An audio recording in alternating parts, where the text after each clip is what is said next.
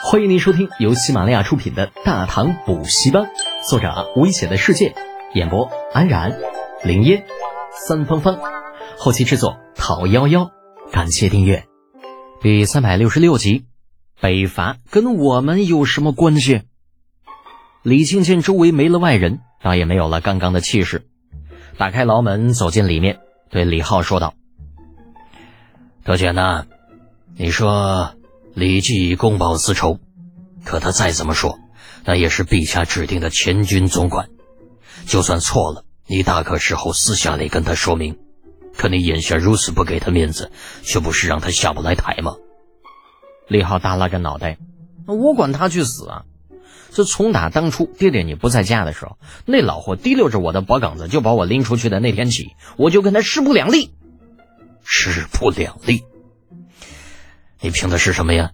啊，你以为凭着你一些个小聪明，替陛下赚了一些钱财，陛下就能护你一辈子？为父告诉你，那不可能。李靖好歹也是当了大半辈子官了，朝堂上的事情看得比李浩要明白许多，只是一句话便戳穿了他的小心思。言罢，见李浩似乎仍有不服，索性继续说道：“况且。”李继此人足智多谋，乃是朝中有数的智将。他若是想坑你，便是陛下真护着你，也是无用的。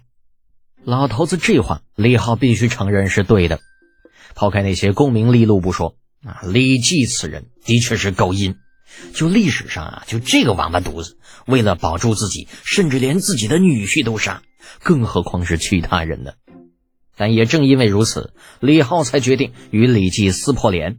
那毕竟明面上的敌人要比暗处的敌人好对付得多，他可不想将来某一天在不知不觉中被李记那老货给坑死。爹，孩儿知道您的意思，但是孩儿就是看那老货不顺眼，想必那家伙也是如此看孩儿的，所以这事儿您就别管了。见李浩油盐不进，李靖微微有些发怒：“你说的容易，你好歹也是这次北伐的前军先锋官。”因为赌气整天待在大牢里，算怎么回事啊？你让为父如何服众？如何跟众将官交代？如何向陛下交代？啊！李浩眨巴着眼睛不说话，那意思很明显，就怎么交代是您老的事情，我只管放手折腾就行了。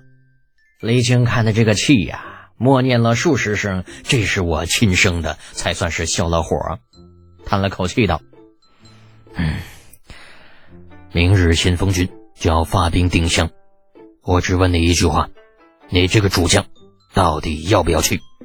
李浩很诧异：“明天这么快啊？那其他几路人马都到位了吗？”爹，您可不能为了抢功就置将士们生死于不顾啊！哎呀，这这儿子还是我亲生的吗？李靖已经开始怀疑人生了。闭嘴，听老夫把话说完。狠狠地瞪了儿子一眼，李靖继续道。这次攻打定襄，主要是为了报复前两天竭力突袭丰州，必须要速战速决，不给竭力任何反应的机会。而且，拿下定襄更有利于拖住竭力的大军，让他无法分心他顾。你明白吗？嗯，不明白。您老怎么知道拿下定襄就能够把竭力拖住啊？万一他被吓跑了呢？我尼玛，以前怎么就没发现这小子有这么多为什么呢？李靖气得吹胡子瞪眼，怒声道：“你别管那么多，老夫只问你一句：你到底出不出去？真不出去，你就一直在这里待着好了。什么时候仗打完了，什么时候再把你押回长安。”那一听说仗打完了才能出去，李浩立刻怂了。那您要是这么说，那我指定得出去啊！攻打定襄乃是我北伐大军的第一战，不容有失。单让老何领兵，我不放心。李靖一时没有反应过来，老何是谁呀？啊，就是我那副将何干成机，啊，人家明明姓何干，好不好？李靖无语的做了两个深呼吸，转身就走。就这天儿没法继续聊了，再聊下去自己非被这个狗东西给气死。先锋军三千人马乃是从太子六帅中挑选出来的精锐之士，虽然苏定方等人从来没有把他们看在眼里。但这并不等于这些人就全是怂包。之所以被朝中众将看不起，主要是因为他们都是些没有见过血的精锐，故而显得清纯一些。何干成吉在回到营地之后，第一时间便将李靖的命令传达下去。这些个没有见过血的精锐，那在听完之后，个个热血沸腾，嗷嗷叫着：“第一个要登上定襄城头！”李浩小同学就是在这样的情况下回到营地的。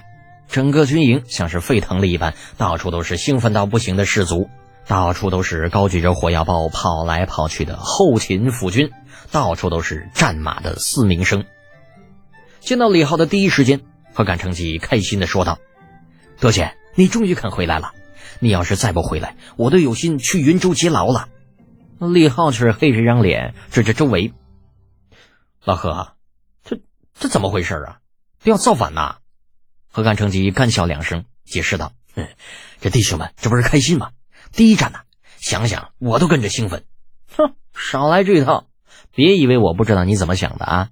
现在马上让他们各自归建回营，擦拭武器装备，领到火药的一定要妥善保管。”不能出半点差错。诺，何干成吉笑呵呵的应了一声，下去安排了。李浩回来了，这让他对打下定襄城多了些许信心。不仅仅是因为李浩熟悉火枪，更多是因为定襄城那边的探子多数都是李浩安排过去的。长话短说，那一夜过去，次日天蒙蒙亮的时候，在云州城外驻扎了近十天的先锋军拔营起寨，出关而去。向着定襄城移动。在先锋军离开一个时辰之后，苏烈一时带着三千铁骑跟了上去，顺着先锋军腾出来的小路一路向北。定襄本为大唐故地，武德二年为刘武周管辖。那只不过后来这家伙投了突厥，这定襄也就成为了突厥人的领地。这次大军北伐，啊，定襄城自从李浩的先锋军来到云州，便已经得到了消息。上上下下紧张的要命，城主阿史那图鲁更是在第一时间命令手下士兵将奶粉工坊的老钱给他控制起来。今时不比往日啊，突厥曾经的辉煌已经不在了，眼下突厥各部纷争不断，人脑子都快要打出狗脑子了。就算大唐不出兵来打，估计不出几年也会分崩离析。而如今大唐调兵二十万大军压境。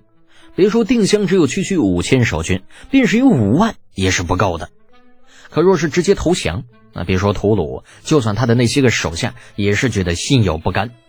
于是乎，这些人便是将主意打到了老钱的身上，希望从他嘴里套出一些东西。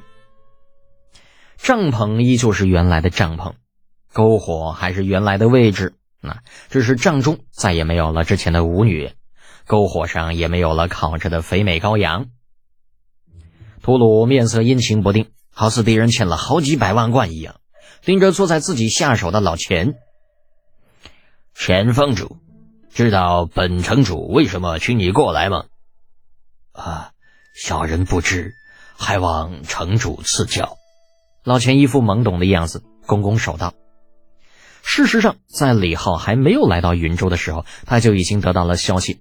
此时说不知，纯属揣着明白装糊涂。”那屠戮明知道老钱是装的，却没有任何的办法，阴恻恻的一笑：“哼，是吗？那本城主便提醒前方主一句：大唐要北伐突厥了，发兵二十万，前军已经到了云州。现在前方主知道了吗？”想到李浩之前来信的交代，老钱努力让自己镇定一些，微笑着说道：“啊，知道了。可是……”这跟我们有什么关系？有什么关系？关系大了，好吗？秃噜只觉得火早一惊，尿往上拱，那头上的汗当时就出来了，恶声恶气道：“前方主，事到如今，你还敢在这里跟本城主信口雌黄？难道你就不怕本城主杀你祭旗吗？”呃，城主这话说的好生奇怪呀！大唐北伐突厥。与你我并无半点干系，你好端端的杀我干什么呀？我他妈！那吐鲁差点被老钱无所谓的态度给气炸了肺，正想命人进来把这老头弄出去砍了，脑中突然灵光一闪：陈峰主，你什么意思？啊，我的意思难道城主还不明白呀？我们这里是定襄城，在大唐版图上，这里还是大唐地界儿。啪叽啪叽，秃噜那大眼珠子眨了又眨，突然觉得这位前方主说的很有道理。本集播讲完毕，安然感谢您的支持。